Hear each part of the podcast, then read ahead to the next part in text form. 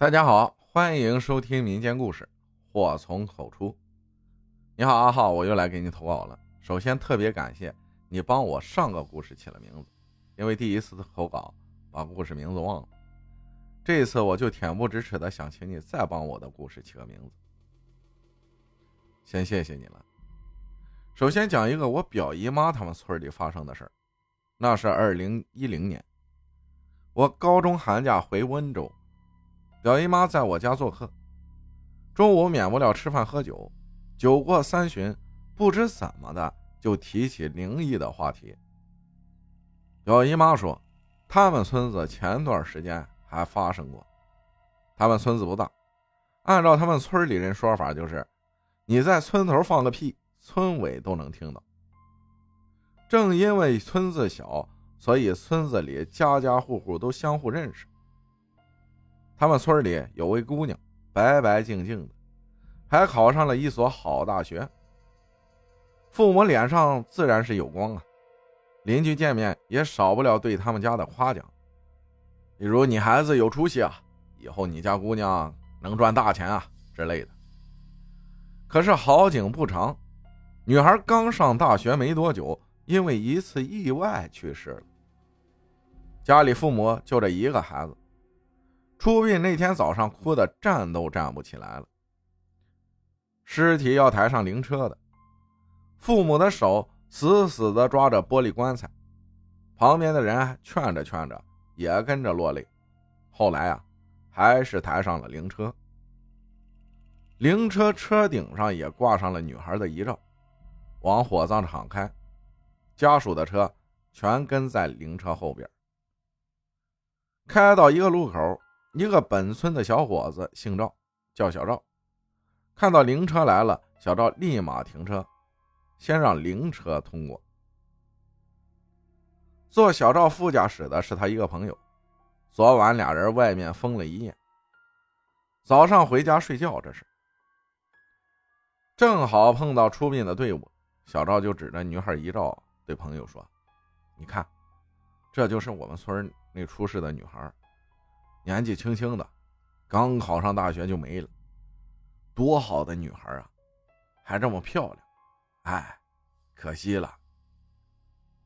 说到这儿，我表姨妈用手啪的拍了一下桌子，说：“就因为这一句话惹祸了。”后来几天，小赵总感觉身边有人，但仔细一看又没人，以为自己出现幻觉。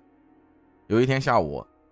小赵靠在沙发上看电视，看着看着就睡着了，迷迷糊糊感觉自己身边有人，还坐到了他旁边。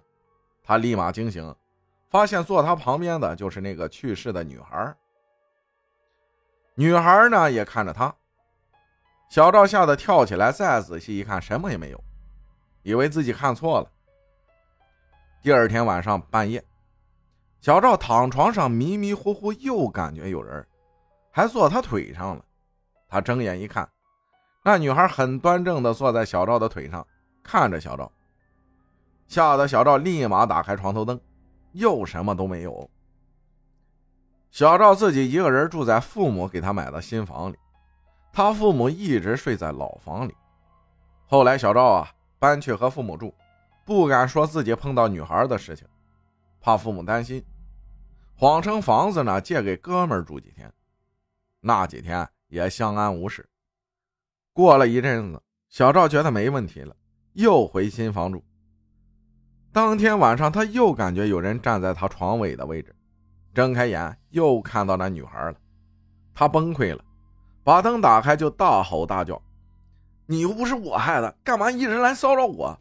我们无冤无仇，你到底要干嘛呀？”吼完，房间里空荡荡的，什么也没有。第二天，小赵又搬回父母那儿，这回说了实话，说自己碰到了脏东西。父母说明天赶紧去寺里找个师傅看看。当天晚上，小赵开着灯入睡，但因为灯光刺眼，盖着被子睡又太闷。想着前几天住父母家里都没事，这次应该也没啥事吧。起床把灯关了，睡到半夜。那种似曾相识的感觉又来了，而且他还感觉离他很近。他立刻睁开眼，看到女孩这次站在他身边，弯下腰和他脸对着脸，脸贴得很近，彼此的鼻尖都快挨上了。小赵吓得愣住了。这时，那女的突然对他咧嘴一笑，看着他漆黑的牙齿，小赵绷不住了，大叫了起来，引得父母慌慌张张的推门进来。邻居家个个都起来了，东瞧西看的，想知道小赵家。发生了啥事听到这儿，我还脑补了一下那个画面：漆黑的房间，一个女的站在你床头，低头看着你，脸挨着你很近，还对着你笑。想想，我不禁打了一个冷战。第二天，我表姨妈还特意去看小赵，说不知道的还以为这小子吸毒了，脸瘦的都凹进去了，几天没睡好，眼圈黑的不得了。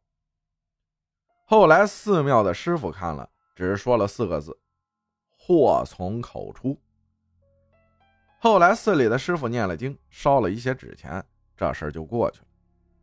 故事呢，到这儿就结束了。因为是我表姨妈说的，故事的真实性我不敢保证，大家也就听个乐呵。感谢叶大兵分享的故事，谢谢大家的收听，我是阿浩，咱们下期再见。